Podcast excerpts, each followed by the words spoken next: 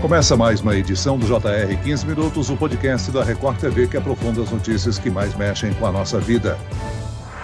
Um levantamento da Confederação Nacional de Municípios, feito com mais de duas mil prefeituras, mostra um cenário de desabastecimento de medicamentos em todo o Brasil. Segundo a pesquisa, mais de 80% dos gestores afirmaram sofrer com a falta de remédios básicos para atender a população. Por que está faltando remédios? É possível resolver esse problema rapidamente? E o que o consumidor deve fazer caso você não encontre o medicamento prescrito? O 15 Minutos de hoje conversa com a diretora tesoureira do Conselho Regional de Farmácia do Estado de São Paulo, Daniele Marini. Bem-vinda, Daniele. Muito obrigada, é um prazer estar aqui com vocês e falando numa temática tão importante para a população. E quem nos acompanha nessa entrevista é a repórter da Record TV, Caterina Schutte. Caterina, hospitais e farmácias em todo o país relatam a falta de remédios e insumos? Olá, Celso. Oi, Daniele. Celso, os relatos de fato são constantes, né? O governo federal já vinha sendo alertado pelos secretários municipais de saúde, mas a situação se agrava a cada dia. Hospitais e farmácias de São Paulo e também de outros estados, né, das redes públicas e privadas, têm relatado a falta de alguns medicamentos básicos e de insumos para tratamentos complexos. Tem também uma outra pesquisa do Conselho Regional de Farmácia do Estado de São Paulo que identificou que os anti antibióticos, né, esse medicamento tão importante, estão aí entre os medicamentos com maior escassez no mercado. Daniela, o que, que explica a falta de medicamentos em todo o país? São dois motivos. Né? O primeiro motivo é a falta da matéria-prima que está chegando aqui no país, e isso é em decorrência da guerra e também da pandemia. Esta falta de matéria-prima faz com que as indústrias não tenham a quantidade necessária para suprir. Mas, além disso, nós estamos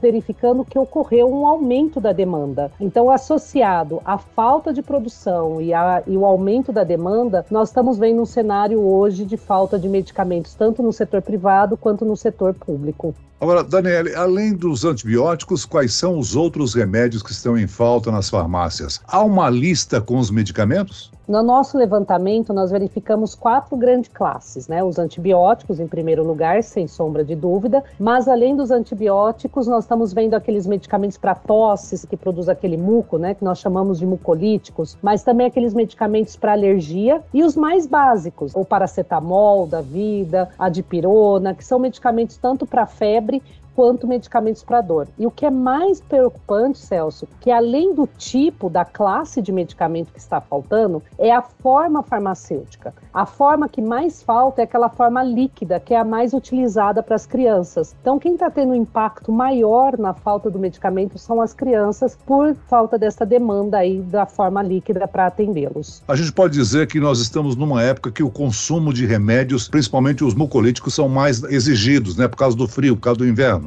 Sem sombra de dúvida. Este período ele já demanda pelos antialérgicos, né? Quem não é uma mãe que não usa um antialérgico neste período? Junto com esses medicamentos, esses mucolíticos. Então, a demanda já era esperada ser maior por causa do frio e é, o processo alérgico que a criança realiza neste período, né? Daniele, é um problema geral que atinge todas as regiões do país? é um problema geral, porque não é um problema da fabricação mesmo. E tanto o setor privado quanto o público está tá verificando isso. E o que está nos mais assustando, que está deixando de ser só esses medicamentos, como agora a gente está vendo a falta de soro até para hemodiálise. Então o problema está se agravando em uma amplitude muito preocupante para todos. Agora, os hospitais também relatam essa falta, né? principalmente de medicamentos infantis. As crianças podem ser as principais prejudicadas com a falta desses medicamentos? Podem sim, porque esta falta ela não é normalmente contínua. Então, hoje um medicamento está faltando, mas a gente tem outro para repor. Então, é muito importante que o prescritor, o médico, esteja em contato contínuo com os farmacêuticos, com a farmácia, para poder ver essa substituição. Porque quando o médico prescreve um tipo de antibiótico, antibiótico, não pode ocorrer alteração dentro da farmácia por causa do tipo de prescrição. Mas se o médico tiver esse contato, ele pode já prescrever algum medicamento que esteja mais acessível ao encontro desse paciente e ele não fixe o tratamento, que eu acho que esse é o grande foco. E uma coisa que a gente pode ressaltar, Celso, que a gente também tem as farmácias de manipulação. E muitas farmácias ainda têm essa matéria-prima e pode vir suprir nesse momento tão difícil aí dessa escassez desses medicamentos. Daniele, na lista dos remédios em falta estão medicamentos importantes, né, como medicamentos para o controle de diabetes, pressão alta, duas doenças crônicas e que, se não controladas né, da forma correta, podem até matar. Para esse grupo, a situação é ainda mais grave, mais urgente? Esses medicamentos, tanto para hipertensão e diabetes, não estão como foco de falta agora. Né? Nós tivemos um problema com um específico, que foi a losartana, por uma retirada da Anvisa, que também já houve a retomada dele. Neste momento, esses medicamentos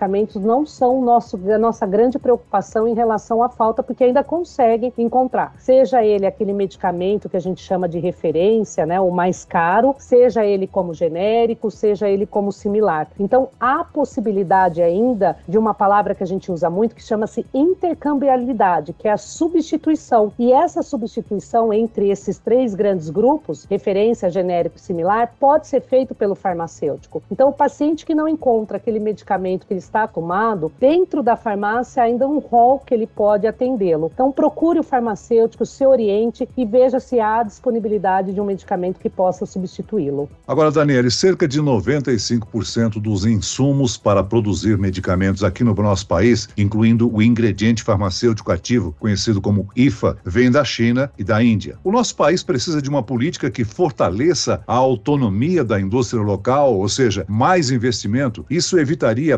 desabastecimento? Esse é o nosso grande alerta com a pesquisa, Celso. A partir do momento que a gente tivesse aqui uma política que desse autonomia para a produção dessas principais matérias-primas, nós não estaríamos passando. E pensar que isso não vai ocorrer daqui a outros anos é muito imaturo. Então é, é importante que os gestores, principalmente os governos, instituam políticas para que possam fazer com que as indústrias iniciem o processo de fabricação da matéria-prima dentro do país e que a gente possa ter autonomia nesse processo e não uma dependência global como a gente está vendo hoje. Não é uma falta no Brasil, é uma falta no mundo. Isso não pode acontecer. Agora, embora pareça ser simples, estimular a produção nacional da matéria-prima e reduzir essa dependência internacional, né, em termos de mercado, esse é um grande desafio. O tempo para retorno seria a longo prazo? Com certeza. Ele envolve a questão de impostos, ele envolve a questão de meio ambiente, ele envolve a questão do trabalho. Então, não é simplesmente é, reduzir e incentivar as empresas. Então, então é muito global, é uma análise que deve ser feita, é a construção, como você bem disse, de uma política. Em pequeno momento, curto prazo, o que, que nós podemos fazer? Tentar substituir esses medicamentos que estão em falta por outros que estão conseguindo produzir no momento, é tentar achar alternativas e isso só vamos conseguir quando a gente tiver os profissionais da área da saúde muito bem atrelados, envolvidos nesse processo para tentar ultrapassar essa crise que a princípio agora a gente não consegue ter uma estimativa alternativa de curto prazo de resolução. Mas a gente já está iniciando uma nova pesquisa, tanto com as indústrias e com as outras farmácias, que a gente possa verificar como está o atual momento e outras alternativas que possam ser feitas. Ou seja, de uma certa maneira, estamos adotando uma medida emergencial para evitar o prolongamento do desabastecimento, certo, Daniele? Com certeza. É muito imediata, é só para tentar suprir, mas que eu acho que fique um momento de reflexão. Nós não podemos ter um país totalmente dependente de matérias-primas vindo de outros. Isso pode se agravar, podemos resolver também a pequeno tempo, dependendo do que vier deles. Então, que fique o alerta. Vamos constituir uma política de produção de matéria-primas e não ter essa dependência total de outros países, como a gente está vendo atualmente. Daniela, essa falta de medicamentos pode fazer com que os preços aumentem, né? E diante da escassez, as farmácias podem reajustar os preços? Isso depende, né? Elas não têm autonomia de reajuste, mas dependendo da pressão que as indústrias sofram, com certeza. E outra preocupação enorme é com o próprio setor público. No próprio levantamento que você apresentou no início, a gente percebe que eles não estão conseguindo executar as licitações, porque o preço que é médio não tem mais indústria que está conseguindo. Imagina o impacto que vai ter isso para a saúde pública. O quanto que vai aumentar em consumo de medicamentos porque não está conseguindo adquirir esses no preço que era normalmente corriqueiro de se fazer. Então, há uma necessidade necessidade mesmo, vai haver um aumento em relação ao setor público, o setor privado ainda não se fala, mas uma hora a gente vai ter que chegar porque a indústria também está pagando mais por essas matérias-primas. Agora, Daniele, você já salientou aí que o farmacêutico tem uma certa autonomia para indicar um substituto de um remédio que o paciente possa precisar. O que fazer quando não encontrar um determinado remédio nas prateleiras? Às vezes é possível, né? Substituir por um outro de uma outra marca. Mas e o que não tem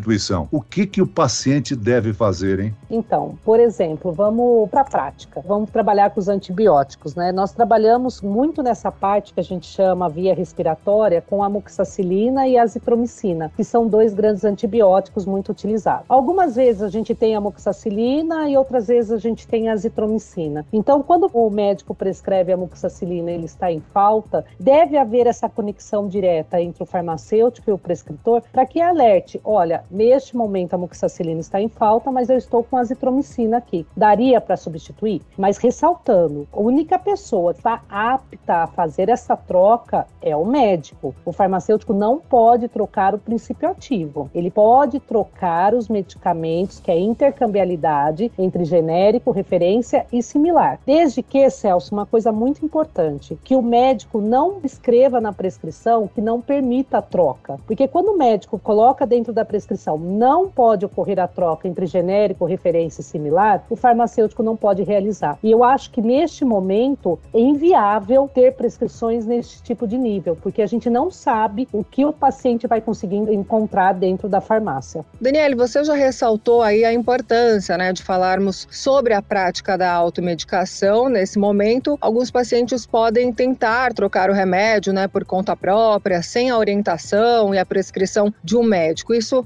sem dúvida alguma, pode trazer um grande risco, né? Sem sombra de dúvidas. A automedicação é um problema de saúde pública que a gente enfrenta nesse país por inúmeros fatores, mas eu acho que a gente precisa alertar a população que você tem dois grandes profissionais que estão ali para te atender, tanto o médico quanto o farmacêutico. Quando não for viável a troca legalmente permitido, o farmacêutico não fará, mas ele irá trabalhar com você na questão da orientação. A automedicação, ela coloca em risco não só o aparecimento das reações adversas de medicamentos e o agravamento da doença, mas também a falta de uma terapia eficaz. Então, quando eu vou e me automedico, vou, por exemplo, ah, eu sinto constantemente dor de estômago. Ah, eu vou tomar aqueles medicamentos para resolver. Mas será que essa dor de estômago não está atrelada a uma gastrite, ou até mesmo uma úlcera ou um câncer, que a gente tem muito índice de câncer estomacais? E quando o paciente faz isso, ele simplesmente está tirando sintoma e está agravando o processo de doença. Então, a automedicação ela tem que ser combatida,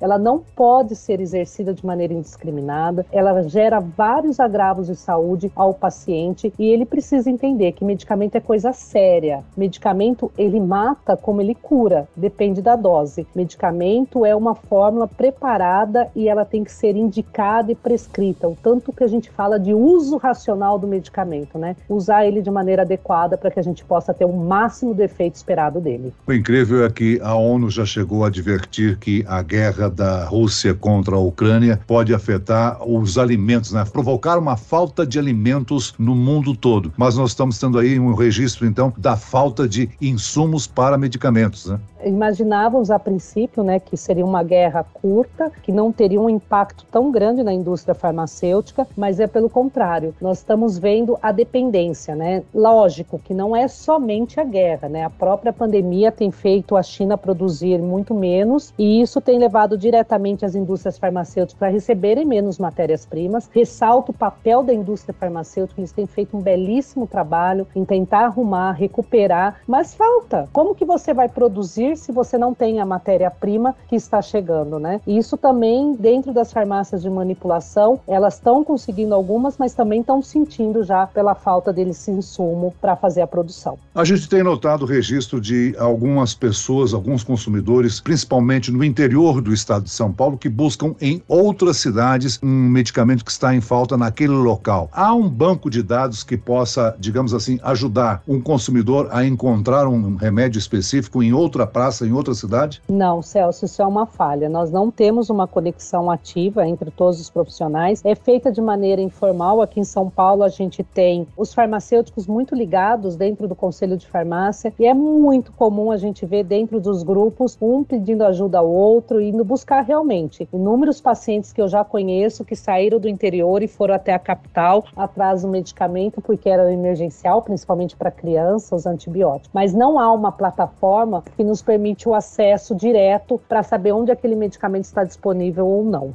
Muito bem, nós chegamos ao fim desta edição do 15 Minutos. Eu quero aqui agradecer a participação e as informações da diretora tesoureira do Conselho Regional de Farmácia do Estado de São Paulo, Daniele Marini. Obrigado, Daniele. Muito obrigada, Celso. Obrigado por trazer um assunto tão pertinente para discussão e que a gente possa aí traçar novas políticas. E agradeço a presença da repórter da Record TV, Caterina Schutti. Muito obrigada, Celso, Daniele. Um grande prazer participar desse podcast com esse tema extremamente importante. Muito obrigada a todos. Foi um bate bate-papo muito esclarecedor. Esse podcast contou com a produção de David Bezerra e dos estagiários Lucas Brito e Cátia Brazão. Sonoplastia de Marcos Vinícius, coordenação de conteúdo Camila Moraes, Edivaldo Nunes e Deni Almeida. Direção editorial Tiago Contreira, vice-presidente de jornalismo Antônio Guerreiro. E eu, Celso Freitas, se aguardo no próximo episódio. Até amanhã.